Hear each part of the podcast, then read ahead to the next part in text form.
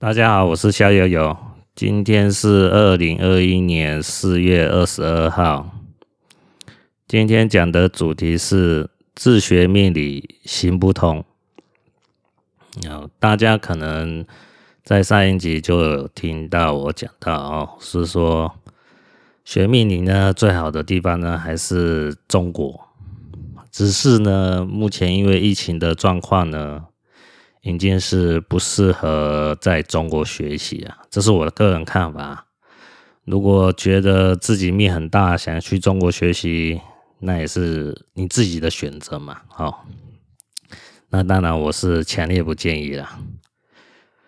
呃，目前中国呢，还有一个很大问题，就是他现在言论的自由被严重的压缩，所以现在不是。过去三年前以前呢 的那种黄金时段，我认为在过去中国大概是二零一七一八年以前到两千年哦，也就是两千年到二零一八年这个段时间哦，是中国武术哦，就是命理界蓬勃发展的这个阶段。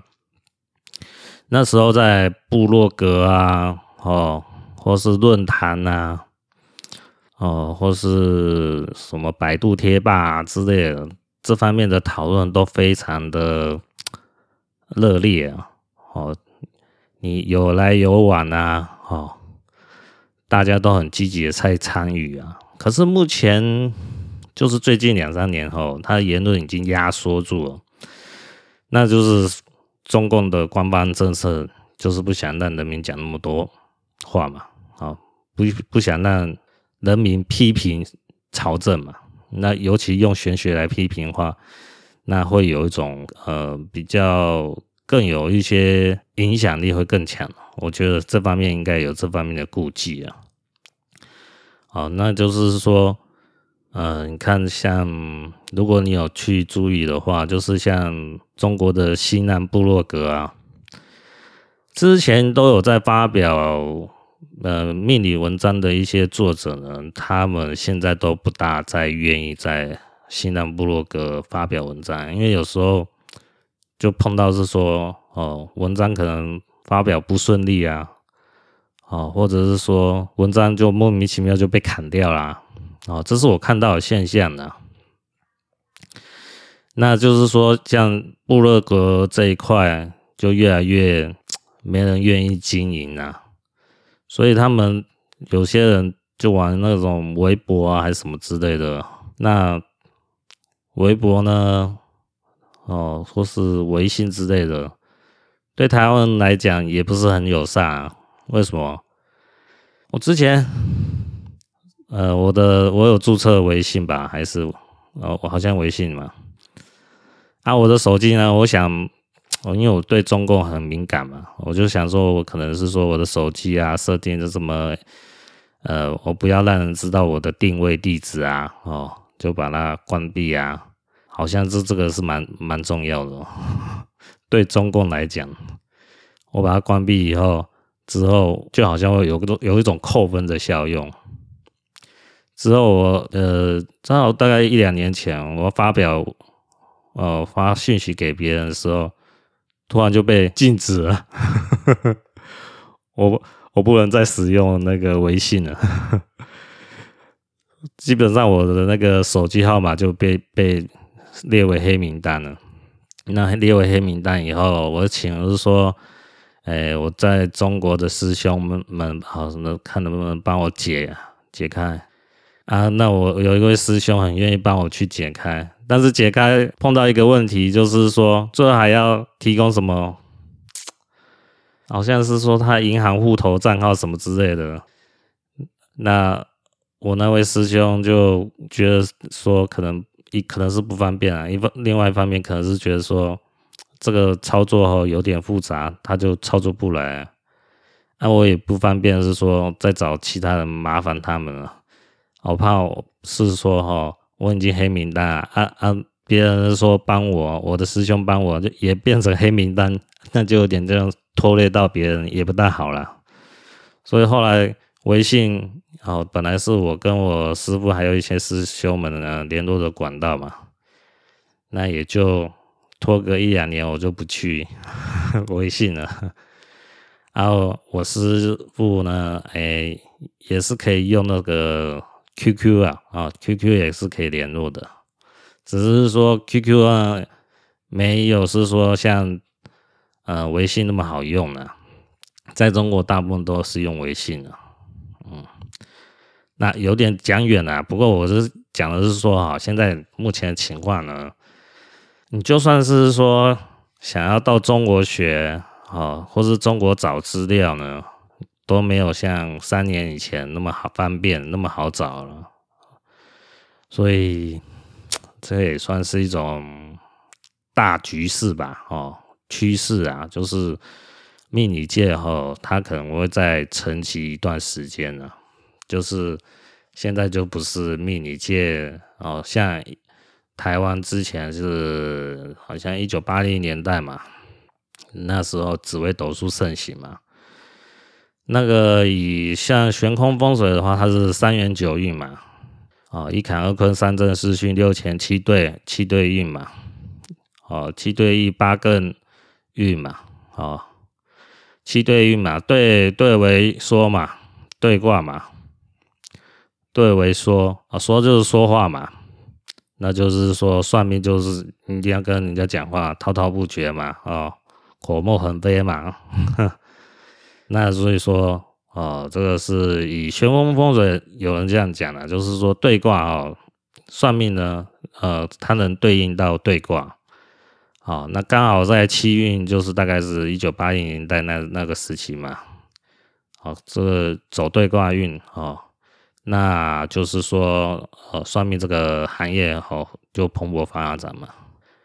那八艮运就是土嘛，八艮土嘛，土生金哦，对为金哦，就土生金，那也是算命啊，也算蛮热门的。哦，这个在。呃，中国台湾都都蛮符合这个情况的。那八个运呢，它其实更热门的是什么？这就是房地产嘛，哦，土嘛，啊，建筑业嘛，就是你要在土有土地啊，盖房子啊，哦，所以说这个土呢会更热门嘛。那二零二四年以后就是九离运啊，啊，那就火克金啊，哦，火克兑金嘛。所以说，这有一些征兆已经开始显现。现在这个算命这行业哦，嗯，就没有说以往那么热门了啊。这个大家要有一些心理准备啦。就是说，如果你对命理啊有兴趣的话，哦，你就要有心理打算嘛。就是哦，《权力游戏》讲的嘛，凛冬将至啊，就是。你能得到的资源呢，不如以往那么好了。要学呢，就很困难，我觉得会很困难，因为，嗯、你可能找不到一个好的老师哦，学习哦，那你可能就会往那种我自己学吧，哦，自己学呢，嗯，我就讲难度很高啊，哦。比较推荐可以自己学的就是易经啊、文卦、大六壬啊，可是这方面你都要用大量时间，还有书籍哈，花那个精力去揣摩、去研习哈。还有是说不断的卜卦哦，就是不断问事情啊，去做演练啊，那你就有一定的水平可以学成哦。但是呢，这个。这个终归还是要很有心的哦，那种命理爱好者哦，才能达成啊。那对于一般的，嗯，就是普通的兴趣的命理爱好者来讲，就普普通人来讲呢，哦，那就是，嗯、呃，我是觉得说，就变成可能就像哦，凑热闹的观众了哦，那就是听听看，了解看看，就打。打打住了哈，就不要说想太多，说啊，一定要是说呃拜老师啊，哦，去学习那方面，可能已经不是那么适合，因为现在这个环境真的是，嗯，我都觉得越来越不妙哦，那个变成是说，你真的要花那个时间吗？啊、这个太折磨人了。你是说那个看书啊，自己在揣摩，这个这基本上我我认为没有多少人可以熬过这个苦闷的日子啊。那我讲一下，是说，呃，我说自学命理不可行哦。呃，我讲一下那个几个我观察到的例子哦，让大家是说，呃，有个呃参考哦，就是说你自己想一想，人家的前人的经验是这样的，好，那你会不会重蹈覆辙呢？就想想看嘛。那第一个例子呢，就是。大概是十年前哈，有跟我师傅有过哦短暂的交集啊。那就是说，他曾经跟我师傅学习啊。那我就姑且叫他小明啊。那小明呢，他对八字算命非常的嗯爱好哦，就是非常的热情啊。那他跟我师傅见面。哦，有是说有短暂的学习哈，啊，他觉得我们这门派哦东西哦非常有料，也非常的有一个系统的逻辑呀。那当然他就跟我师傅付了一点钱嘛，哦，一定要一个学费嘛，那个钱真的很少啦，大概可能就几千块台币吧，我猜啦。那个时候，也不是说我猜啦，他我猜他大概付的钱大概就是几千块台币啊。之后的几万块台币那个钱哈，嗯，我猜他可能，我不晓得他有没有付钱到，不过他顶多就付到几万块台台币了。那他学到这个我们这个门派的时候，啊，姑且他小名哦。学到我们这个门派的几万块钱台币那个课程，那当然他就呃，他有发表一些言论嘛，在他那个部落格嘛，就滔滔不绝啊，就要该怎么看啊，哦，然后去解析我师傅呃的文章嘛，我师傅也以前有部落格，现在关闭了，所以说我说。现在这个环境哦，有些以前的算算命师哦，有料算命师陆陆续续都关闭了，所以说你要找以前的资料很不好找。那好，那回到刚才讲的，像这个小明呢，他跟我师傅学所以哦，嗯、呃，他是有抱怨的。我看他的文章，我我有观察这个的，我观察这个小明哦。呃，我不是很在意，是说他能研出研究出什么样的心得，因为根本研究不出来。你要凭个人的能力哦，要研究出来哦，这是要痴人说梦话。我主要是看他的心路历程，就是看他的心境啊，在学命这方面的心路历程是怎么样起伏变化。我觉得是一个可以参考的有趣的参考点啊。那小明呢？呃，他跟他有一个抱怨，他有自己在自己的部落格写文章，想到是说，他问我师傅啊，有些问题的时候，我师傅就是说，这个你要自己去想啊。那他就觉得很难以释怀啊，这也蛮正常的啦，因为他的想法是说，我既然付钱跟你学了。那你应该是说，我问你什么问题，你应该要尽量教我嘛，或是指点一下我嘛，哦，或给个提示嘛之类的嘛，对不对？那我是不是说你这个要自己去思考？他就就心里很不平衡了，他就想就是觉得这样子不行啊，你这样都不回答，然后所以说他。就是主要这个因素哦，就跟我师傅渐行渐远了，因为他想说，我猜的啊，这是我个人猜测，就是说，难道是因为因为我钱付不够多，让你所以你不愿意讲那么多吗？哎，其实也是这样子啊，我个人看法是这样，因为我之前哦跟某个老师哈，不是我在中国师傅的老师，就是跟台湾某个老师学。哦，那学东西的时候，我就问那个那个老师哈，就是现在是讲我例子哦。好，我就问那个老师说：“哎，你讲的那个很厉害的呃那个高人哈，住在哪边？”那老师呢就回我：“啊，那高人哦，嗯，我忘记了呢。”我去，我去。你最好是忘记啊，那是什么意思啊？就你钱又不是跟我学，很花很多钱跟我学，我干嘛要跟你讲那么多？讲白了就是这个意思啊。为什么？如果我跟你讲，我我我以那个老师的角度讲，我如果跟你讲，就是说那个高人在哪边？虽然那高人可能已经死掉了。但是高人他的小孩，他可能有他儿子，他传授给他儿子嘛。那你知道在哪边的话，你就去找那位高人的儿子学啦。你还会来找我学哦？那我以后怎么赚到你的钱？大家懂这个意思啊？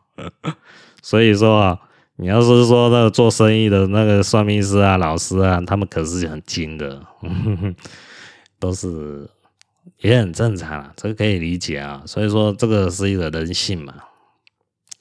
那呢，这个小明呢，就是看不开这个人性啊，就是他问了一些关键问题哦，就是就是关键嘛，那问题很关键嘛。那我师傅呢，也就不方便，就是说直接回答了，有时候。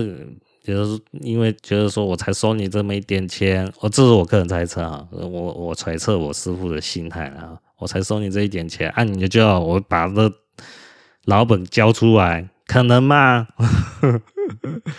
当然是叫你自己去悟啊，哦，自己去想啊，自己去思考啊，哦，那小明嘛看不开这个点嘛，啊，他觉得说他小明也也也是。不懂人情世故啊！我什么叫不懂人情世故？你才付那一点钱，你就要把你就要把人家老本都问出来嘛？可能吗？当然也是不可能啊！所以小明呢，就是笨，就是笨在这一点哦。那他自己没有想想明白，就是说一分钱一分货嘛。你要学到人家的东西，你不不多出一点，人家会跟你讲吗？当然不会跟你讲啊，当然叫你自己回去想啊，回去悟啊。大家能理解我讲意思吗？所以说，你要跟老师学习呢，就要有一个打算，就是要有一种，嗯，我要很长期看真啊，不是看真，长期耐心的跟随。啊，但是呢，能不能学到呢？嗯，我待会再讲一个例子哦，大家评估一下。所以说，我回到现在小明这个例子，就是他就是看不开，就变成说好啊，既然问我师傅不回答，哦，叫我自己回去思考，那我就自己思考。他就开始花了好几年，大概可能前面花可能三四年吧，就开始去去想，就是说我们这个我们这个门派的体系哦，要该怎么去思考破解哦，要该怎么逻辑推演，就参考我师父。之前发表的文章，哦，啊，也是蛮花心思的。这个人哦，小明这个人真的也算是很有心了。可是呢，基本上呢，徒劳无功。哦，那他讲的那些呃心得呢，基本上就是幻想啊，因为他的逻辑思路啊，啊是错误的，所以他。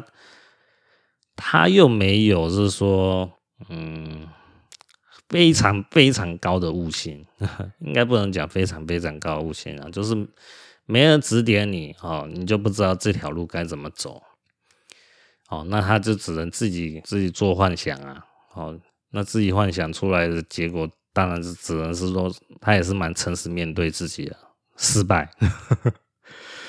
失败到最后就绝望了，就放弃我我这个门派教的东西了，然后后来就跟其他哦八字门派的老师学习啊，但是我看他的文章，他所谓跟其他老师学习也是，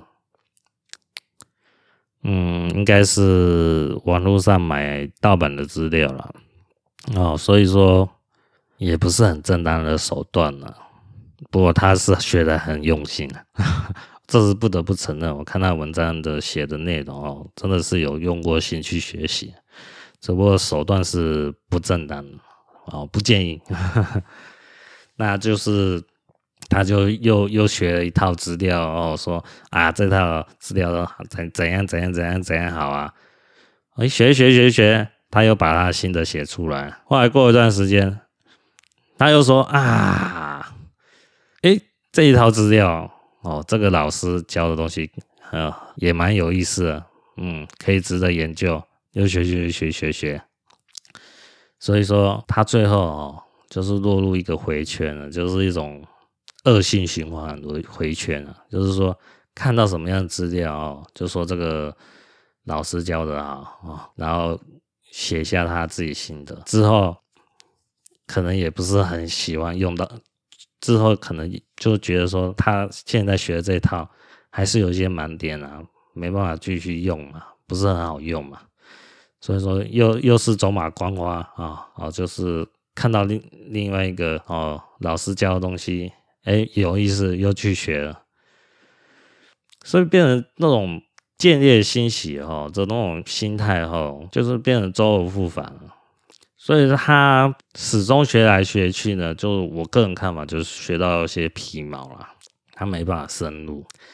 为什么没办法深入？其实讲白了啊，任何一个老师呢，八字的老师呢，他。他教东西，教东西哦，教他的功夫哦，肯定有一些初中高有一个层次啊，不可能是说你什么人我都教嘛，就把我的老本都全部都教出来，可能吗？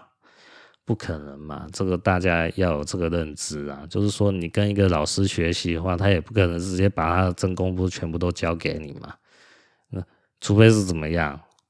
我就有跟我同事闲聊过啊，就是说你碰到一个高人的话，假设啦齁，假设我是亿万富翁，我碰到这个高人，我就说啊，这师傅啊，我想跟你学真功夫啊，那这样好了，我只我是有很有心要跟你学的，那我先给你一百万台币的定金，学成之后我再给你三百万台币的定金，之后呢，每年哦，我养你。哦，我给你一百万台币，哦这个安家费，到你哦百年之后，就是养到老死啊，这种这种财力啊，这种魄力啊，我想任何一个老师都很难敌的，看得了。就是说，一般哦，算命师也不见得是说真的都会很好过了。就是说，那些民间高人啊，他们的日子都是会比较，呃，可能跟有时候可能跟一般上班族吼还好一些啦，吼，但是没有说真的很好过啦。就是说，虽然不愁吃穿，但是说你要是说，呃，完全是说啊，我我不是算命的，就可能过日子，基本上很难呐。哦，那就变成说还是要边算命哦，边维持生计嘛。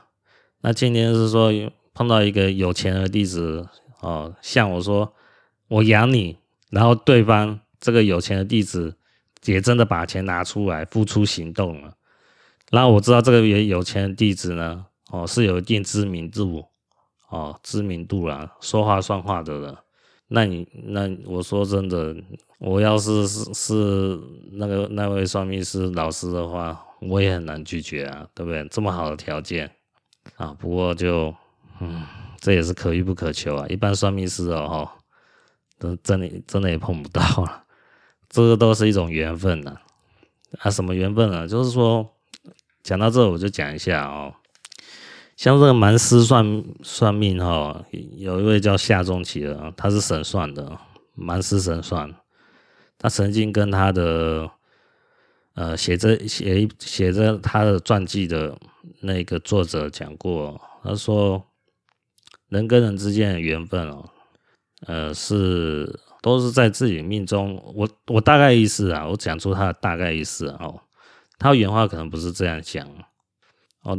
他也讲讲话哈，也只是讲一部分而已，之后也没有讲很细啊。我只是把我体悟到哈讲出来，让大家去理解。嗯啊，所以说我讲的这段话哈，大家参考。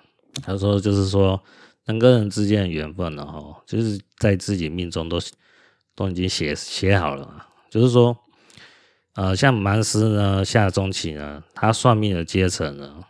就是一般老百姓哦，那他就不容易碰到有钱人。那如果是说哦，他算到的老百姓之后会会之后会发达的话，就是说，呃，现在假设我是那位神算，他现在来找我的人，他是一般的，我算出他十年后他会变有钱人。那你说这位有钱人之后会不会再来找我算命呢？我要跟大家讲哦，这个就是蛮师神算下中期哦，他的心得就是说不会。如果我的命呢，啊，接触到客户阶层了，就是一般老百姓，不是有钱人的话，就算是说现在来找我算命的这个人，他以后会变有钱，他也以后也不会来找我。这就是每个每个人缘分就已经注定好了。呃，大大家能理解吗？就是。有钱人跟我就磁场不合，所以说他以后，我现在来找我算命的这个人，他以后会变有钱，他以后就不会来找我，因为他跟我磁场不合了。按我命中就是没有有钱的命，就是这样。就算他是满师神算，也是要面临到这个问题。所以说，你说这种神算的人，如果他的财运就是补补了哈。那他接触的客户阶层呢？那也就是一般老百姓了。所以有时候你会觉得很讽刺啊？怎么什么讽刺呢？有些人他算命这能力呢，也就哩哩啦啦哦，就是他不是到那种神算的，但是有有一点点小水平，可以糊弄到一般人。然后他所接触的客户阶层呢，是有钱人。达官贵族哦，有钱人都会找他来算命，那你就会觉得很好笑啊！真正的神算赚不到那么多钱哦，可是那种半吊子水平的算命师呢，哦，确实可以赚到荷包满满，这是也很诡异的现现象。有实力的人赚的钱少哦，没实力、实力一般般、实力很差的人反而可以钱包满满哦，这个就是命。就算是神算，也得认命。好，回到刚才是小明嘛，他的情况呢，就是哦，就是掉入了一个恶性循循环的，就是自学嘛。他就他就是没办法，是说多花钱跟某位老师继续学习哦，一直持续长期的耕耘哦，得到老师的哦信任哦，那。当然，学到的东西就很有限了。像我刚才讲到那个老师啊，哈，和师傅是有差别的。这个名称啊，看起来好像差不多，其实是有差别的。我在这边也跟大家讲一下，就是说，嗯，我在二零一七年嘛，但那时候我师傅嘛就叫我说，欸，一定要到中国来啊，他他要教课嘛。那我这个。这个就是一个关键点，我之前有讲到嘛，那我就去了。去了以后，我师傅那时候跟在场的那个大概十来位的哦，就是我的师兄们啊、哦，还有我嘛，就讲到，他就是在应该是在呃吃饭的时候，好像谢师宴的时候，啊、他就我师傅就讲到，说你们现在可以叫我呃师傅了，哦，这个。意思哈是什么呢？我个人理解就是啊，我师傅的看法啊，就是说我把你们当成徒弟了。之前呢，你们呢，啊，我只是当做学生哦，学生就是老师跟学生，哦，这是配在一组的。哦，尽管有些人叫我是说，啊，叫我师傅是说，师傅啊，师傅啊，师傅啊，可能从很早以前就一开始学的时候就讲师傅，师傅，师傅。可是我师傅的心态就是说，我还是把你们当成学生，啊，学生就是我是老师，你是学生这种心态，这个跟这个跟我是师傅啊，你是徒弟，心态是不一样哦。这差别在哪边？我是老师，我你是学生，就是说，呃，你们付钱给我哦，你们付钱给我，那我就交交东西给你嘛，然后我也不会讲太多话。哦，就是你们就是一手拿钱，一手拿货嘛。哦，那我是师傅，你是徒弟，这个差别是在哪边？就是说我把你当做自己人来看待啊。哦，那有些就是说我之后教的东西，我就不会是说以钱来去看待，因为我把你当做自己人嘛。所以说，变成说我要教你东西呢，我就不以不以金钱观点来看待，就是说，我觉得说。你这位徒弟呢？我觉得你适合学学什么的东西呢？我就把我要讲的东西呢，就传授给你了。那徒弟跟徒弟之间一定还是有一些区别的哦，这就看个人的缘分跟师傅的呃有多深呐，哦，这个也是有差别的啦，这是我个人看法。所以说，你说哦，这个老师呢跟师傅呢？这个是有没有入门的差别？哦，这是一个很蛮重要的，呃，老一辈哦师徒制的观念了。这个我就是讲出来让大家参考看看了。哦，那你像目前就是说，像台湾现在的教学呢，大部分都是老师跟徒弟啦，啊，不是，呃，老师跟学生的那种那种关系啊。哦，就是我去上什么什么函授班啊、面授班啊，不管啦。哦，大部分都是老师跟跟学生的那种观念了，就是一手交钱一手拿货啊，就是这样子的。啊拿的货就是知识嘛。那回到刚才讲的，那小明的情况呢，就是这样子啊，恶性循环。那也是一直持续到现在，我看是这样子啊，所以变成说，你说。他也是很努力的人，小明这个人很努力，但是呢，就是没有深深的耕耘哦，就是跟呃老师打交道啊，打打好交道以后，哦，就是老师会认同这个这位学生以后，就才会想是说，你就变成升级啊，哦，变成徒弟啊，哦，然后你可以叫老师为师傅啦。啊，这是有差别的。这这个是我把你当做自己人，哦，这是师傅的看法。那小明的例子呢，就说到这里啊。那现在在讲是说，呃，另外一个例子哈，就是呃，这这位我叫小王好了啊。这个小王呢，他大概在快三十年前。他大概好像是在硕士还是学呃大学那个年纪哈，认识一位蛮师，就是因缘际会啦，就是说有时候不是刻意去算命，就是因缘际会哦，就是旁边的人怂恿说，哎，谁谁谁算命很厉害啊，然后他就去算，他就是因缘际会中就碰到一个蛮师，算命非常厉害，哦，那也是呃就很厉害啦。但是就我看呢，诶、欸，还没有达到神算的标准呢，但是快接近了，可能有一快接近，差不多了哈。如果神算是九十分的话，他的他的失误大概是他这个遇到这个蛮师可能是七八十分吧，哦，这是我我观察的看法了。那当然了啊，这小王碰到这个蛮师呢。哦，他觉得非常厉害，非常厉害。后来，因为为什么很厉害？因为他后来他说了，他说，因为这位蛮师呢，哦，引起他学八字命的兴趣啊。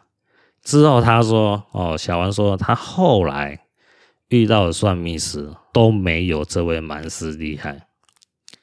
所以你要遇到高人呢，这真的是可遇不可求了，很少见了。那小王呢，就彻底服了这位蛮师了，因为他后来遇到的人都觉得说，这些人都是美其名是算命师，实际上就是哦，就是混口饭吃的糊弄人的，啊，这个是不入流啦，哦，这江湖术士。那当然。你要学八字命理，当然要找厉害的哦老师嘛，蛮师嘛，对不对？那之后他就很虔诚的去找这位蛮师啊，那就是他会三不五时就带客户去找这位蛮师啊，介绍客户啊，然后逢年过节就送礼啊，哦，也是蛮有心的啦。那他小王跟这位蛮师打交道快三十年了。哼哼哼，超级有心哦，比我还厉害很多。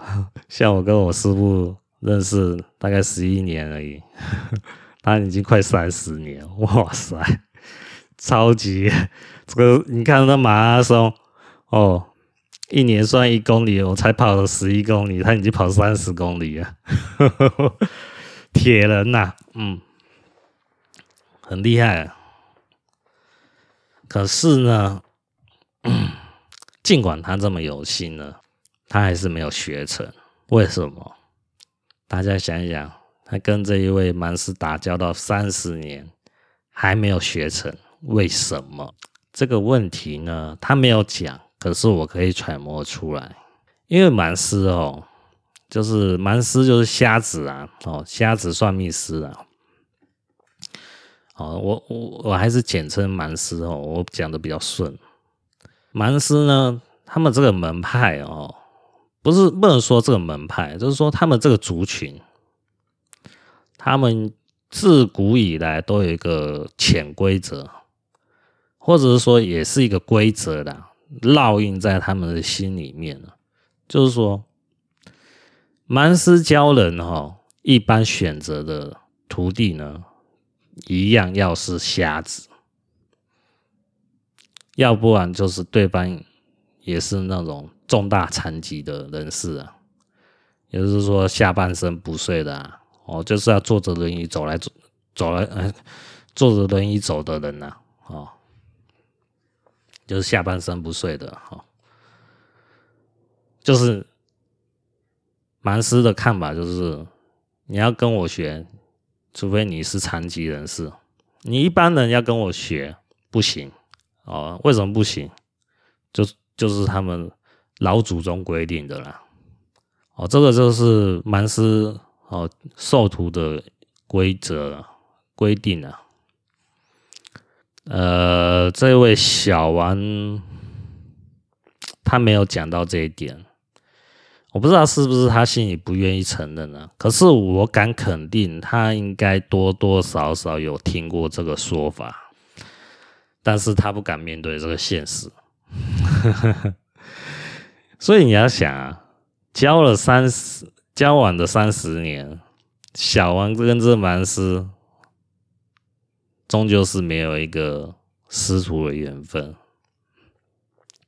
那小王也不也也不敢也没有种啊，说那我把自己一一双腿都打残了，或者我把自己一双眼睛弄瞎，啊，这这个这个我我想大绝大多数人也做不到这一点了，弄残自己的人，始终这个这个有点太疯狂了，所以他不是那种疯子啊，而且。讲不好听啊，假设小王啊，把自己一双腿打残了，哦，自残，那你说蛮师就会收吗？也不一定啊，所以小王也会有顾忌啊，对不对？就是说我把自己弄残了，然后这个蛮师说我还是不说，哦，然后如果说蛮师说，除非你是瞎子啊，我操！那小娃子不是都亏本了，亏大了，两只脚没了，还要两只眼睛弄没。有时候那个这这个是说笑啊，说笑话一下。当然有些人可能觉得不好笑，就是听听就好。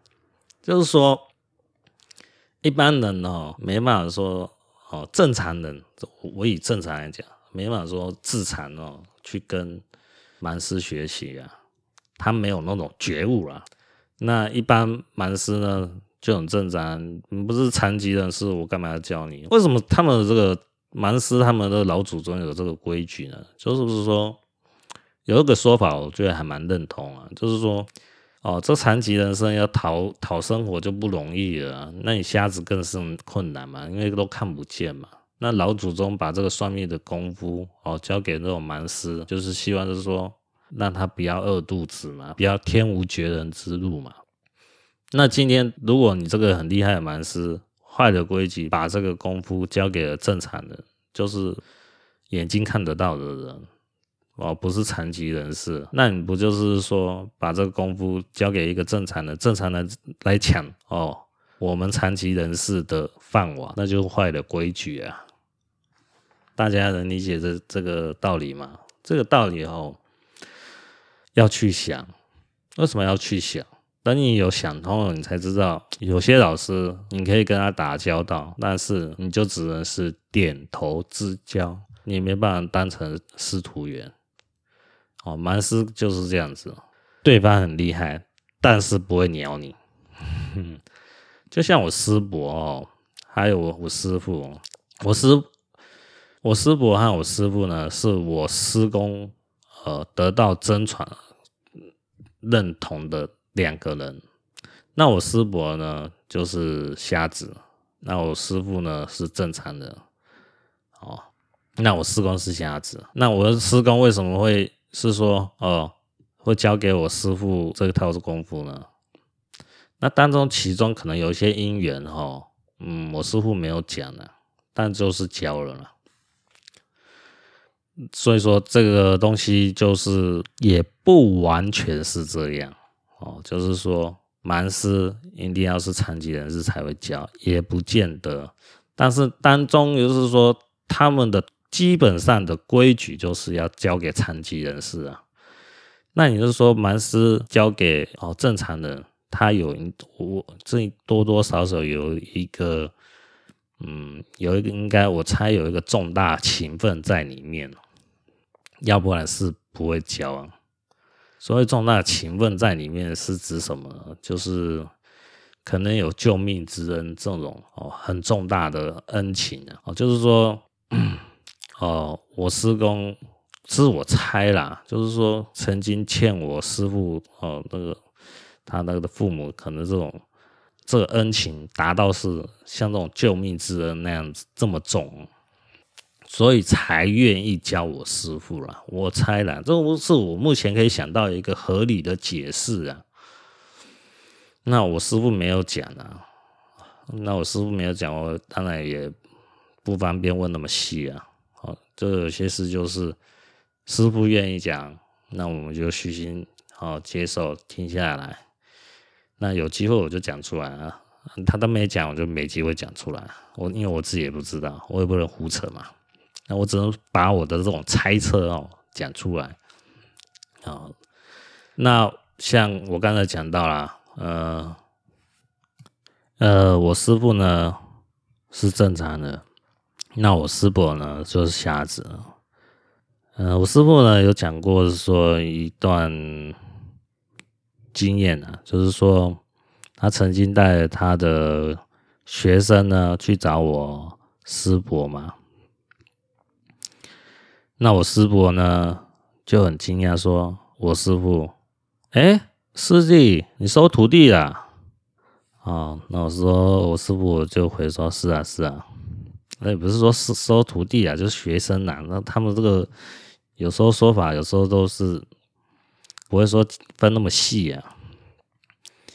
那我师伯呢，呃，当然有一段嘲讽哦，这这个过程呢，就看以后有机会再讲了。那重点是讲我要讲什么，就是说。我师傅呢，也跟跟我师伯讲，你也可以收啊。可是我师伯呢，他就不愿意。不愿意呢，就是他宁愿把这套学问带进棺材里。所以说，你说厉害的算命师呢，也不见得会想要把功夫传授下来，就宁愿他失传，也不愿意教人。那我师父呢，我认为他有一个责任感呢，就是，呃，他也觉他看得出来这套功夫的价值，所以他，他呢。有，嗯，没有说完全听我师公的交代。我师父有讲过哈，说师公哈曾经跟我师父讲，是说你这套学问就不要再传给其他人了，哦，不要传授给其他人，就是意思是说你这套算命功夫就到到你为止啊。那我师父，呃，他。他的说法是讲的是说，嗯，他一方面也是呃要听从我师公的交代，所以他的传授的方法呢，呃，是一种变通的方法。他的想法是这样子啊，就是说我不是用传统哦的教法，所以传统教法就是说，呃。以前师公哦怎么样教我师傅那一套学习的过程的方法呢？我不是那样教的哦，就是我师傅的心态是这样子。那我是用拆散的方法教，拆散方法就是说我东教一下，西教一下，就是没有一个逻辑的系统的教法。哦，那虽然这一套八字算命哦，就我这个门派是有一个系统逻辑啊。但是你如果不是用一个很系统的教法的话，就是原来那种教法的话哦，就是会变成有点东东拼西凑，就像你要用拼图方法哦去把它拼出来。所以我师傅他是用这种变通的哦传授下来啊，那也就是说，一般正常人呐，嗯，一般正常的教法的。哦，就是说，大概也是教教授三年就可以出师了。那你说我现在呢，已经十一年啦，还没有说，我都还不敢说我敢真的出师了，因为这套教法它不是一个正统的教法了。当然，我可以体谅我师傅哦，所以我也没有说什么抱怨埋怨哦，就是我是很感恩戴德的哦，感恩的心态哦，就是接受哦这种教法。要不然就是完全没有机会碰到这个出神入化的八字门派了。那这个就是说，就是每个人缘分不同嘛。那像我就是这样子嘛。以前的三年哦，那个是带在身边的三年哦，就是师傅带徒弟是带在身边哦，吃喝拉撒睡都在一起的教法是这样的三年哦。那现在是我跟我师父哦，相隔千里之远，那当然这种教法是不一样的哦。尽管他跟我其他师兄哦，也也是都有一段落差了，就基本上都没有是说呃那种贴近的教哦。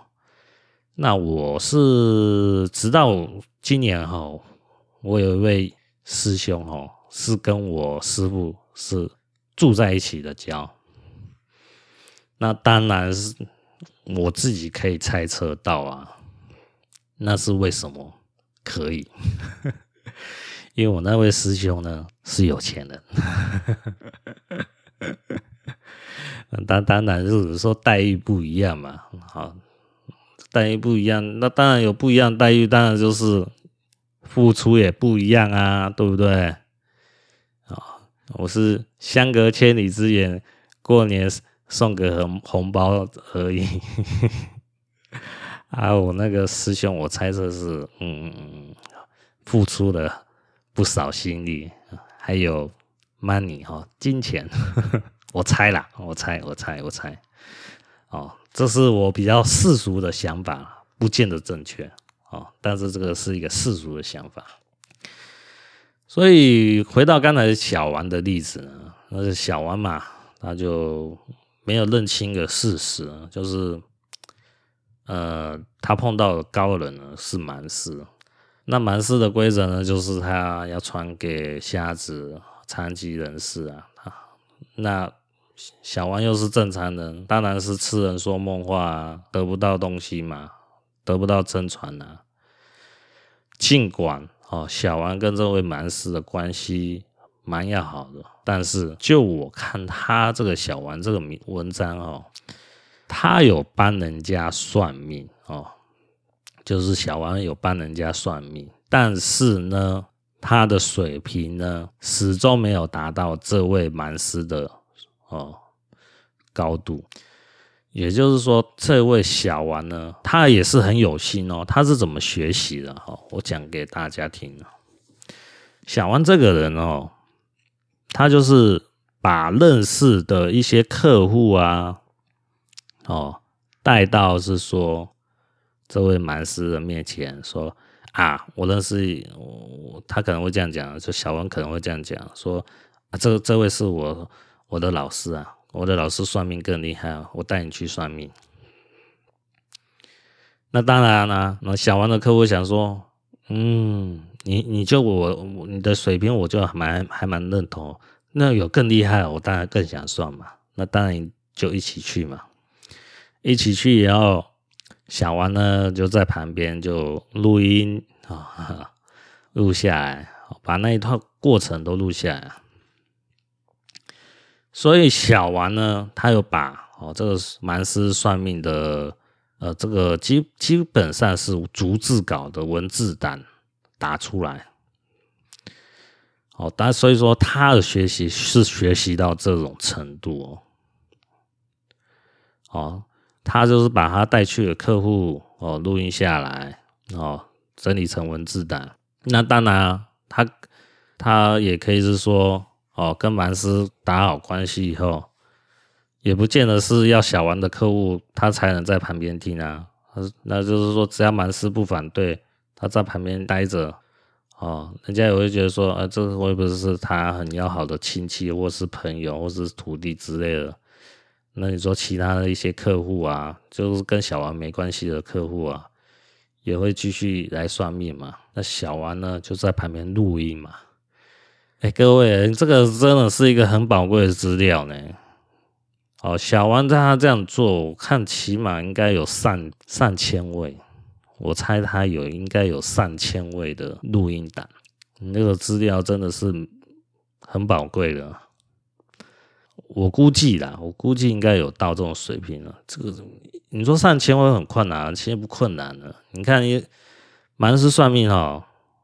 一般来讲，都算命都算很快的，算很快就是说，可能二十分钟算完一个人。他不会像我们这种，像那种不会算命的，就就是半吊子算命的人，他可能算命都会跟你说，我给你算命一个小时啊，两个小时啊，哦啊，那个客户也会觉得很开心啊，哇，算一是一一个小时、两个小时，我可以问到宝啊，我我有什么问题，我我都要想尽办法给他问出来。这这个叫贪小便宜，你贪小便宜，人家也投其所好嘛，对不对？所以说，这个就是，哎，就是不懂算命的客户碰到半吊子算命师就是这样子，就是那个半吊子算命师啊，都是会把时间拉蛮长，一个小时、两个小时啊，就是满足客户的需求嘛。可是真正会很会算命的这种蛮师啊。他们大概又算的很快，大概二十分钟就可以算一位了。二十分钟一算一位，你看啊，一个小时就三位了，对不对？好，那我算他的工时哈，算十个小时嘛，啊，一天就三十个人，三十个人一个月呢，对不对？啊，那那休休息个，给他月休十天，好不好？哦。那一个月二十个工作天，三十乘以二十，六百个，哎，六百个，六百个，那你看一年就一年就七千二嘞。所以我说，小王他有上千个录音档，算是非常非常保守。啊，你看小王认识这位蛮师三十年了。我讲真的啊，有心啊，搞不录到都录到三三五千位了，三五千个人的录音档。你看他的资料库有多雄厚？我猜啦，他应该有达到，不要三五千位，最起码有一千位吧。三十年了，所以说小王呢，他也是好像是有硕士水平的哦，他很有心哦。他不像我讲那个，我之前讲说那种高知识分子的傲慢，他不是这种人哦。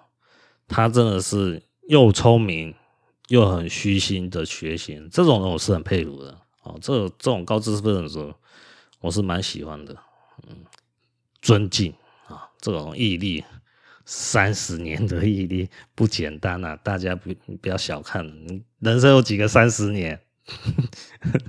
大家去想一想这个道理就知道，顶多三个三十年嘛，对不对？三个三十年九十岁啦，但已经付出一个三十年了，就已经把人生的三分之一都花下去了，这很厉害。那回到刚才讲，那小王呢？他的做做法哈，我能揣测出来了，就是说。他利用这些大量的录音的实力，那蛮师算命嘛，那他就会讲，他就是从中去归纳他的那个逻辑嘛。哦，断你的呃兄弟姐妹有多少个啊？你的什么时候会结婚啊？哦，什么时候父母会离去呀、哦，什么时候会发生意外啊？哎，这个都是案例哦。大家不要小看哦，这是几岁发生什么事，什么事，什么事，然后你又清楚来算命的客户的八字，这样就成一个案例哦。这个案例以后，小案做法是什么？逆向工程，他要做反向的操作，把它破解。哦，就是说，他以他得到的，嗯，呃，他自己自学的能力啊。哦，就是看一些书籍啊，还有这种蛮师算命的案例啊，因为这么多真实的案例嘛，去结合起来，哦，去逆向工程，去破解算命，哦，他的这一套系统，哦，可以去反向操作，就是去揣摩出他的那个规则公式，逆向出来。那他逆向出来有一定的水平啊。他这个水平，嗯，应该是会比台湾大部分的算命师还要厉害啊。但是，跟那蛮师的水平还是有蛮大落差。就是他是做到这种地步，是蛮令人佩服的。可是，就是他没有想通呢、没有想通，就是说，哎，总不能抱着抱着一颗 抱着一个。根本没办法达成的梦嘛，他这个梦就是我个人看法，他这个是没办法达成的。然后我就讲到我施工，呃，哦，传授的一个真传的徒弟就是我师伯，我师伯是灵验失传呢，就是他没有任何徒弟，就是就他死他死掉了就死掉，就没有徒弟就算了。所以我跟你讲。小王碰到这位蛮师啊，我看他的心态也差不多是这样。不过呢，小王跟这位蛮师的关系会比想象中还要好。为什么？诶、因为我曾经跟小王学习过，学习呢不是算八字，而是学习那个择日啊，就是挑日子啊。因为小王呢，他也有自己做广告啊。他说啊，我跟这个蛮师呢学到那个怎么样择日的方法嘛。哦，这这这套方法呢是那个蛮师教的。哦，所以我有蛮师的择日的方法，我有学到。哦，花个大概好像四五千块台币吧，还蛮便宜啊。有没有用我就不知道啦，因为我是学兴趣的。我就了解看看，哦哦，原来是这样看的啊，嗯嗯，这是蛮师择日的方法。我的心态大部分都是这样，我不会说那真的拿出来用啊，用用很熟练的，我不是这样子啊，大部分都学来学来兴趣的。但是呢，呃，就我刚才讲，小王跟蛮师呢，始终是有一个很大鸿沟了啊，因为这个那个水平的差距呢，我因为我就看小王写的文章内容，就知道他没有突破了啊，没有突破就代表就是说那个蛮师呢。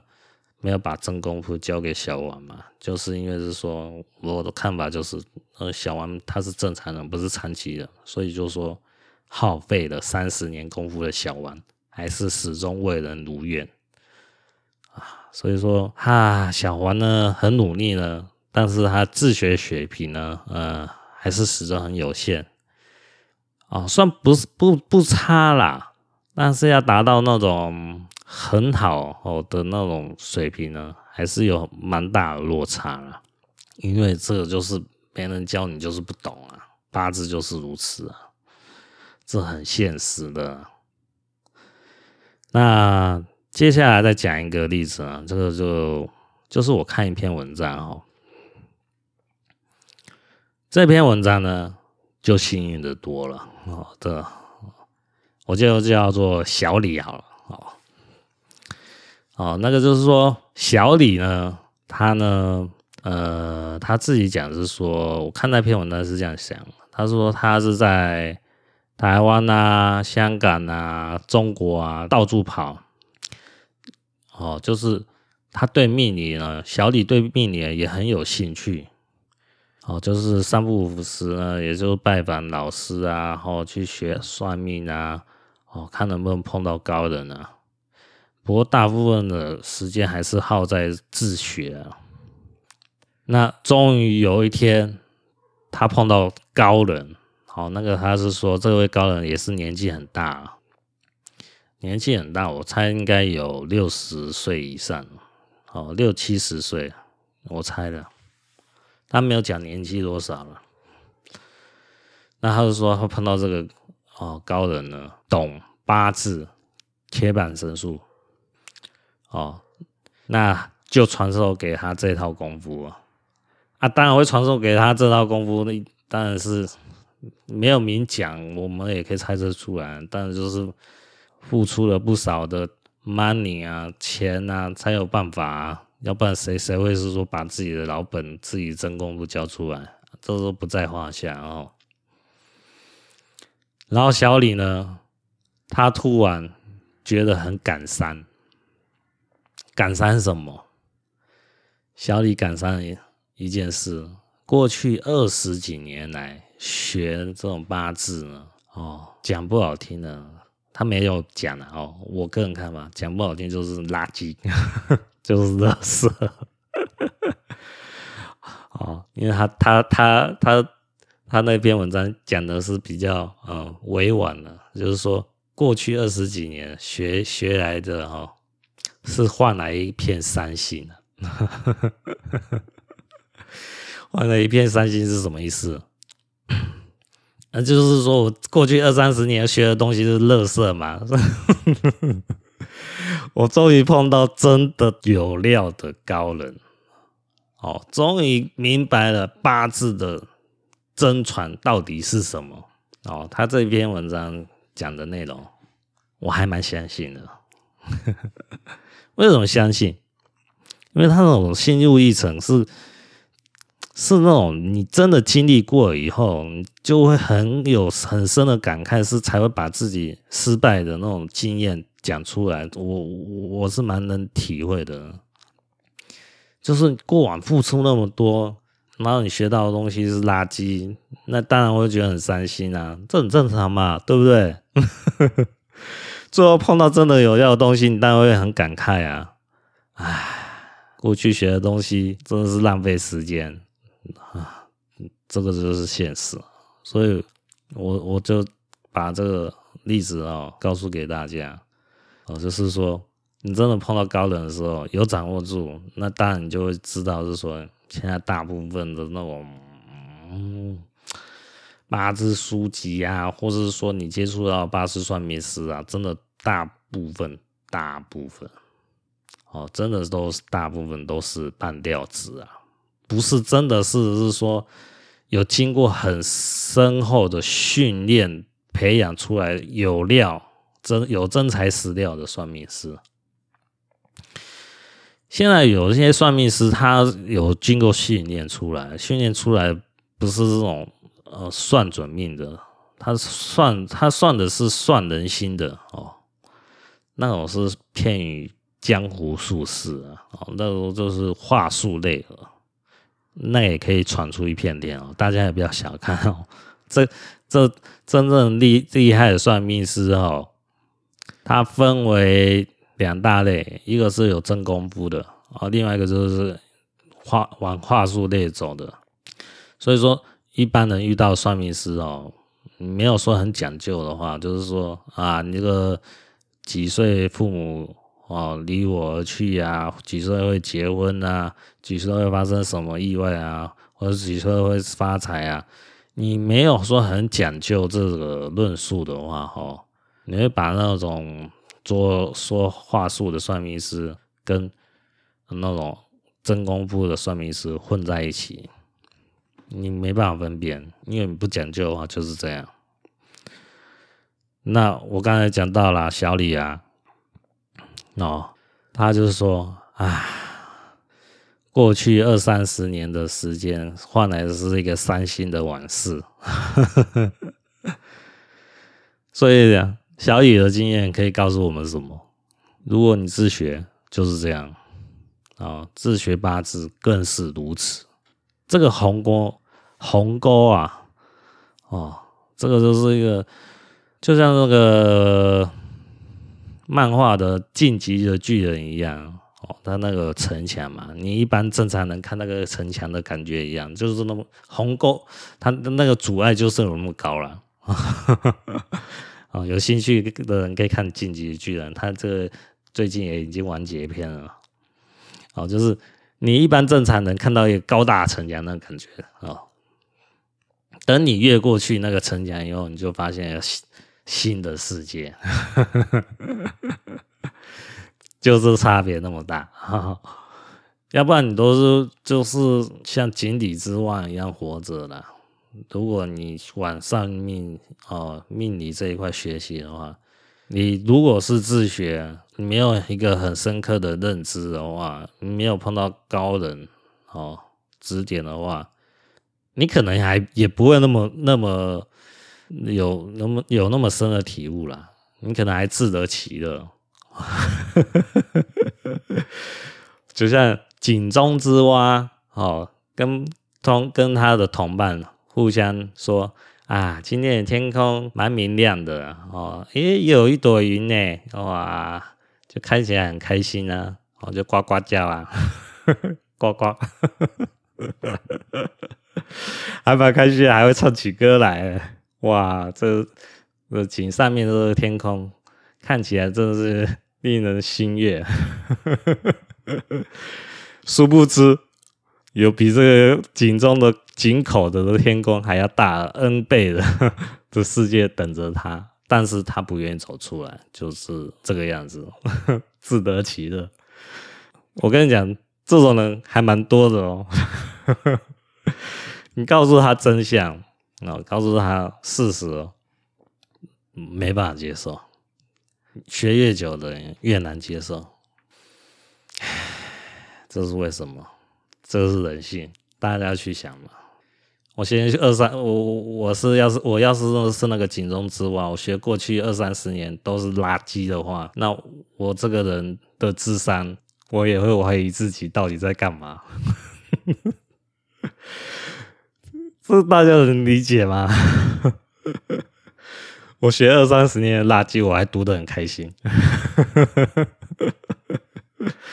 对，这大部分人，绝大部分学命理的人，大部分都是这样子的。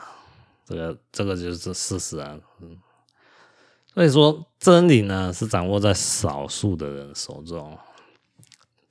这个世界呢，充满了谎言，谎言呐、啊，谎话、啊。这我在学投机的那那一段时间呢，就是大概我我有讲过嘛，我大概两千零八年我自学嘛。我学了超过时间超过五千个小时以上，我就大概知道，就是说这个投机啊，这个这方面的讯息跟一般坊间教学啊什么那个投资什么之类的哈，也都是有很大落差。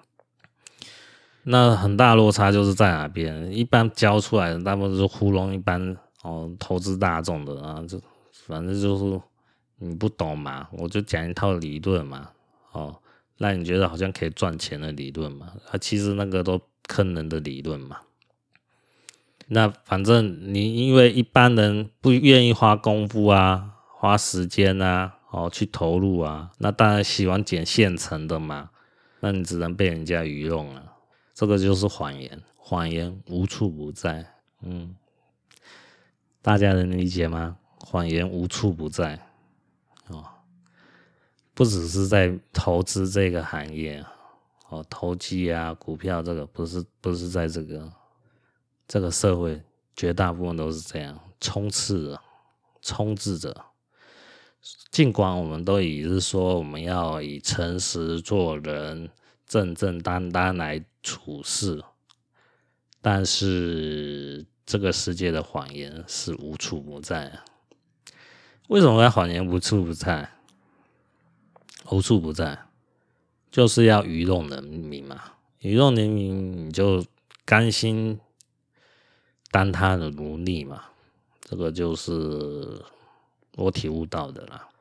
所以我是从投机哦，学投资哦，学投机啦，得到经验。后来发现，在命理界也是如此啊。所以我觉悟的比人家快啊。但你说我要觉悟，也是因为我运气好才能觉悟到。我要是说没碰到像我这位中国师傅这有这么实料的，好真材实料的人，其实我可能跟其他井底之蛙也没什么两样，这个是事实啊，我不得不承认，因为我我没有遇到，我就一定会说啊，这是你讲的嘛。你又不拿不出证据来，对不对？你一定是在糊弄我，是不是想要骗我啊？啊，对不对？哦，你讲一讲你的目的是什么？讲出来啊！哦，你是是不是要教课啊？啊，是不是要找让我找你算命啊？我跟你讲，大部分心态是这样想，想我哦的做法，我八九年前我就是这样做了，嗯，然后呢？很抱歉，我让这些人失望。我没有收徒弟，我更没有去算命，哦，收费了。我没有这样做，所以尽管我讲的话哦，伤了蛮多人的心，但是这些人还是没有办法驳倒我。我就是没有算命收钱啊，我就是没有开班授课啊，你能拿我怎么样？我走的正正当当的啊，对不对？也因为如此呢，所以我就讲一下我的分享我的心路哦历程嘛，还有经验嘛。因为我跟你讲，就是说 这个经验，我认为是很宝贵的。因为不同的不同的地位有不同的心境。嗯，过哪天等我可能学会学成了八字这套理论，很熟练了以后，嗯。可能大家也听不到我在讲这些屁话，我可能会蛮熟练的，可能就不会讲这些话，或者这些话哦，是傻子才干的事啊，要不然你听，嗯，各位去听听看嘛，有几位算命师啊，不是算命师啊，哎，也说说算命师啊，有几位算命师啊，或是有几位。命理爱好者可能愿意把这些经验讲出来，少之又少啦。这个我就认为是说，这个过程哦，这个经验哦，是可以给真正有心学命理的人哦一个参考了方向了。要学就是要找老师学，你自学。就是不可行，自学你就碰到，就是我刚才讲的哦，小迷嘛，哦，小王啊、小李啊，哦，小咪呢，那就是没钱嘛，哦，不愿意跟师傅打长期的关系嘛，就跟我师傅哦错过了。只有短暂的缘分，之后学习都是陷入一个恶性循环的嘛。啊，哪个老师好，他就去学学，学一段时间又觉得不好，又又跟另外一个老师学。啊，小王呢？哦，因为看不清事实嘛，或是不愿意承认事实嘛。虽然碰到高人了，但是高人的潜规则，他他没有看清楚嘛。所以耗费了三十年嘛，小李是幸运的哦，碰到高人，然后高人也真的传授给他，但是他也因此而落泪，也不见得是落泪啊，就是很感伤的讲出，就是说过去二十几年的是换来一个伤心的往事，就是我刚才讲的嘛，就是学到的都乐色嘛。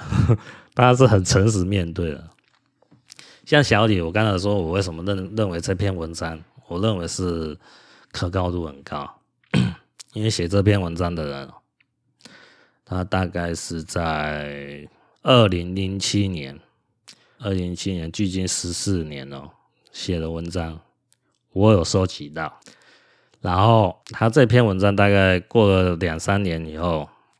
可能三，这可能三四年后写这篇文章的人就把它删除掉，好，不给大家看了。这个，这个，这个就是一个讯息啊，就是他可能多多少少也自己体会到，写这篇文章作者，就是说他无形中得罪一些人。大家懂意思吧？有时候命理界的这个圈子还蛮小的，就是说你你要是讲得出一些真话出来，你伤害到一些人那种玻璃心哦，人家就会找你麻烦。啊，他自己就是算命师嘛，写这篇文章的人，他也是好像看风水啊，可能又又是又看面相嘛。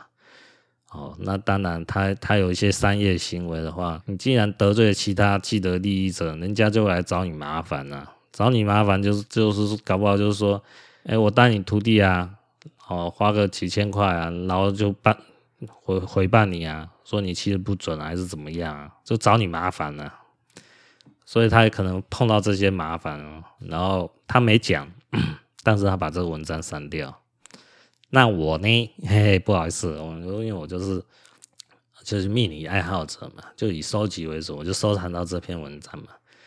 然后我也没说真的是说靠靠这个算命为生啊，对不对？哦，那我自己也是一个苦哈哈的一个啊、就是三万块钱收入的哦，台币哦哦，不是美金哦，三万台币的收入的哦，那种上班族了哦，所以说。我也就是说，就算得罪那些既得利益者，我早就得罪了啦，我也不怕啦，怎么样？你听不顺眼就不要听啊，对不对？啊，我最讨厌那些既得利益者，嗯，占着茅坑不拉屎，又不又又不去找高人，哦，那图害人命理界的后辈，真是垃圾。好，我也是很讨厌这些人啊，所以。哎，所以我也是看不惯，我才出来讲一讲。那好，今天就讲到这里，下集再见，各位拜拜。